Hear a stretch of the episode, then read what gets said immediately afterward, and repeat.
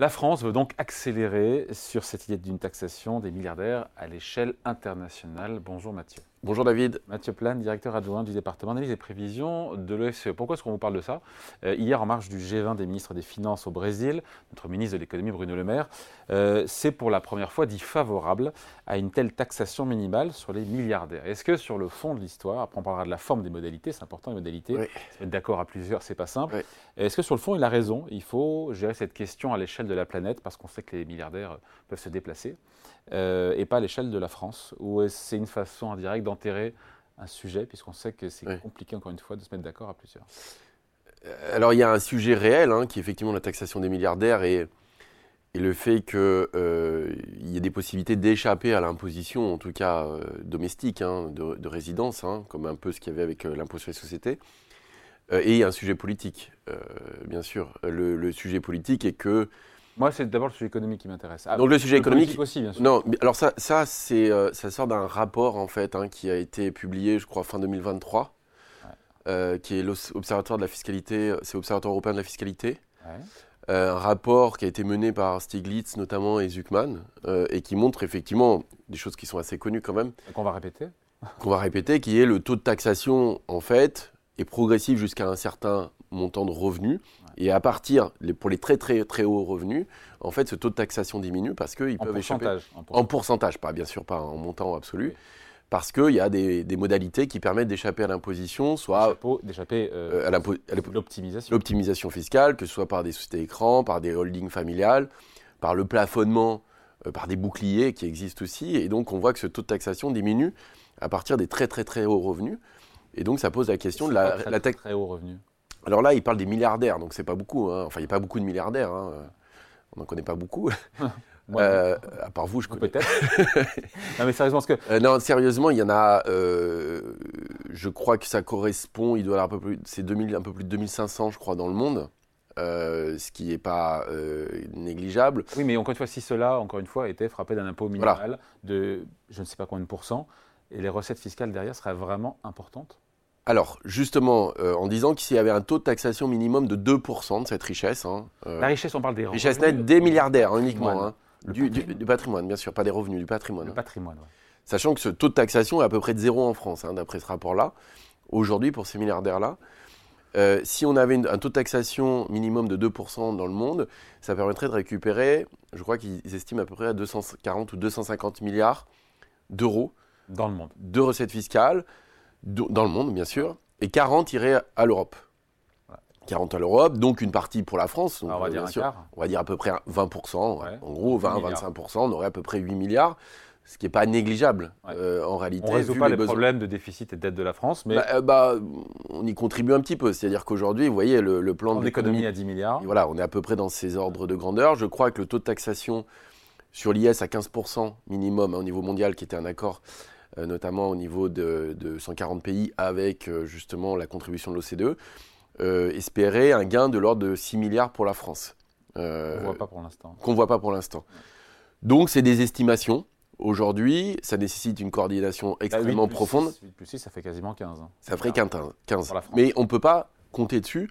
Aujourd'hui, pour la trajectoire budgétaire à venir, c'est une façon d'annoncer le fait qu'il faudrait se coordonner pour avoir une meilleure taxation de cette fiscalité, euh, une meilleure taxation des plus riches, qui arrive à échapper à l'impôt. Parce qu'il y a une concurrence fiscale. Je reprends l'étude d'ONG Oxfam, je ne sais pas ce qu'elle vaut, mais elle est intéressante. Elle dit que euh, les 1% les plus riches des pays du G20, dont la France fait partie, les États-Unis, enfin les grands pays euh, les plus développés, ont vu le, donc les 1% les plus riches ont vu leur taux d'imposition applicable à leurs revenus chuter, leurs revenus chuter de près de un tiers au cours des dernières décennies.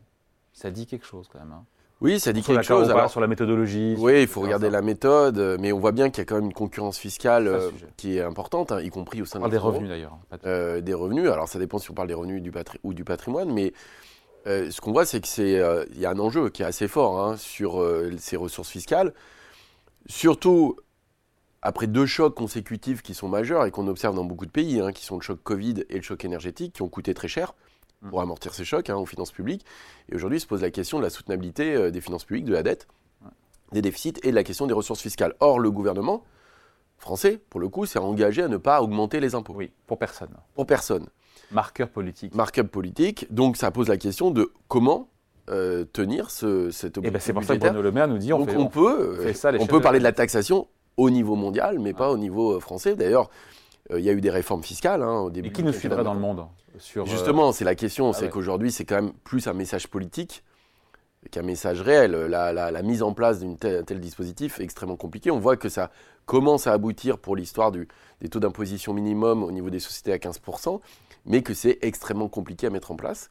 Et donc, on voit bien que ça nécessiterait une coordination euh, très forte qui n'est aujourd'hui ne- euh, est peu probable. qu'on a eu pourtant avec ces 140 États qui, fin 2021, se sont mis d'accord pour une taxation minimale, pour le coup, de 15% des multinationales, mais c'est toujours pas dans les faits. Non, c'est toujours pas dans les faits. Ça C'est dev- pas appliqué, quoi. C'est pas mis en œuvre. Non, c'est pas complètement mis en œuvre, même si ça devrait aboutir. Oui. Euh, ça devrait aboutir.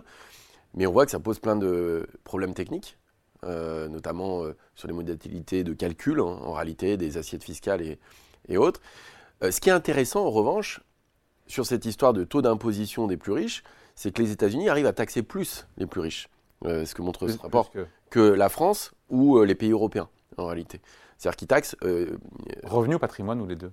Alors sur la taxation des plus riches, quand on regarde leur niveau de revenu, leur taux de taxation, et donc ils s'attaquent directement au versement, en fait, les prélèvements directement sur les dividendes qui sont versés, qui ne peuvent pas euh, être contournés par des sociétés écrans ou des holdings familiales.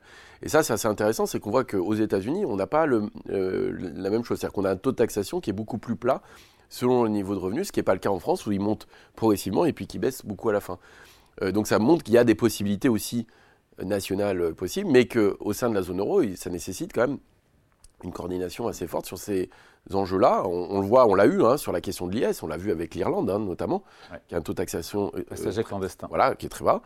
Euh, nous, on s'est ajusté. hein. Euh, progressivement, on a baissé notre taux d'IS, on est aujourd'hui à 25%. Et on est juste Mais- dans la moyenne. Et on est juste dans la moyenne. Mais il y a un coût pour les finances publiques, effectivement. Si vous diminuez les ressources fiscales, y compris sur la fiscalité des entreprises ou des plus grosses entreprises ou des plus d'IS qui est rentré. Plus d'IS qui est rentré. Alors, il y a des rendements d'IS. d'ailleurs oui. souvent dit on a baissé les taux à la fois et, Oui. et au final il y a plus de recettes fiscales Alors, qu'on avait avant. alors, il y a des phénomènes un peu par. que ça marche, non? Alors, Notamment sur les Ça- dividende. je pense que c'est Les pas. dividendes sont moins taxés, mais au final pour, Alors, les, les finances publiques il y a plus il y a, de il y a recettes. plus de versements de, de- effectivement, de dividendes. Ça montre aussi que, bizarrement, que quand vous baissez les taxes, vous versez plus de dividendes, donc il y a une forme d'optimisation qui se réalise quand même. Euh, Mais pour les recettes publiques. mais pour les recettes recettes publiques, ce qu'on a vu, et d'ailleurs, elles sont assez dynamiques ces derniers temps, alors avec des rebonds post-Covid qui sont très forts sur les profits hein, aussi, euh, on, on- on le voit.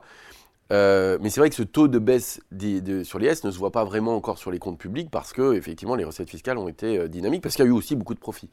Et donc ça c'est une vraie question. Mais, euh, mais force est de constater que euh, le débat sur les questions budgétaires va être de plus en plus présent, à mon avis. Parce qu'il y a un, il faut le dire, Euh, il y a un mur de, euh, de, il y a le mur, on va dire, du déficit budgétaire sur 2025. Il y a un effort de 10 milliards Oui. d'euros qui a été acté. Sur plusieurs années, on l'aura. Et voilà, c'est devant nous. Et donc, il y a... mais, mais on résoudrait, ou pas? D'ailleurs, si, si le- s'il y avait un changement de cap de la part du gouvernement et qu'il y avait une fiscalité plus lourde pour, euh, pour les plus aisés, on résoudrait le problème du mur budgétaire? Alors on voit que déjà si ça pouvait émerger, on serait sur des... Alors là on fait vraiment des calculs de coin de table, hein. on a dit euh, de l'ordre de 8 milliards par exemple, ça fait à peu près 0,3 points de PIB.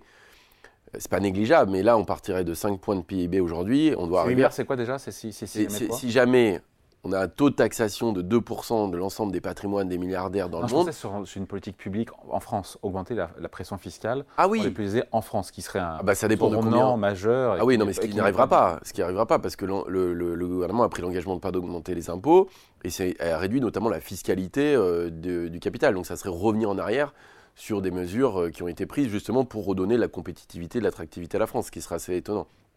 Mais par contre, la question va se poser de la compatibilité ou de la, la crédibilité de l'objectif budgétaire dans un monde, en tout cas, où la croissance va être quand même très modeste. On s'attend assez peu à une reprise forte, hein, pour plein de raisons.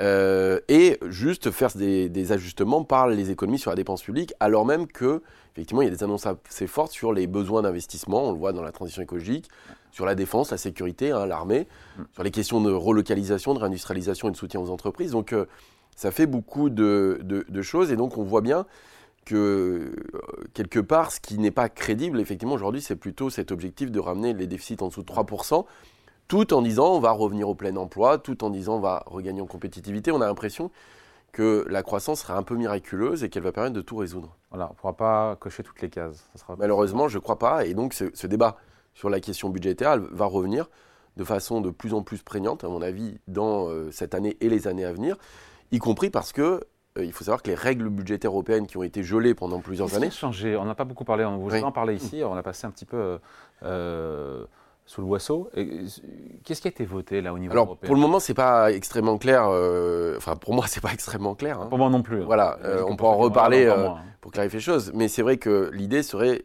d'avoir des trajectoires soutenables sur plusieurs années de dépenses publiques, en fait, compatibles avec un scénario de croissance et d'objectifs de déficit. Et qui pourraient être euh, plus ou moins, euh, j'allais dire, regardés pays par pays et, euh, et justement voir si c'est compatible avec les objectifs qui sont donnés par la Tout Commission. en excluant certaines dépenses importantes, type Voilà. transition énergétique, type. C'est pas si évident que ça. Ah bon? Ben non, parce que dans la transition, on peut y mettre beaucoup de Bah choses. oui. Donc, c'est savoir justement où se, se situe la, la limite et le Mm. Bon. périmètre de ces dépenses. Mais voilà, ce que je veux dire, c'est que la contrainte budgétaire et la contrainte, y compris de refinancement de l'économie, était quasiment nulle, parce qu'on était dans un monde à taux zéro, Ouais. quasiment d'argent magique et de quoi qu'il en coûte. On voyez, voilà. 3%.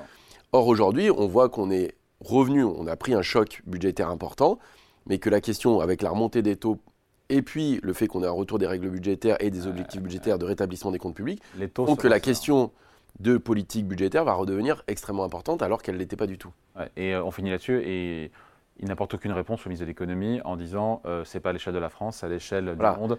C'est pour le moment, c'est la Sur le politique. fond, il a raison, mais mais, oui, pour le moment, c'est pas une réponse concrète un problème. au- à un problème d'aujourd'hui ou même des prochaines années, parce que au mieux, au mieux, si jamais il y avait une coordination, ça n'arriverait pas avant la fin du quinquennat, c'est sûr.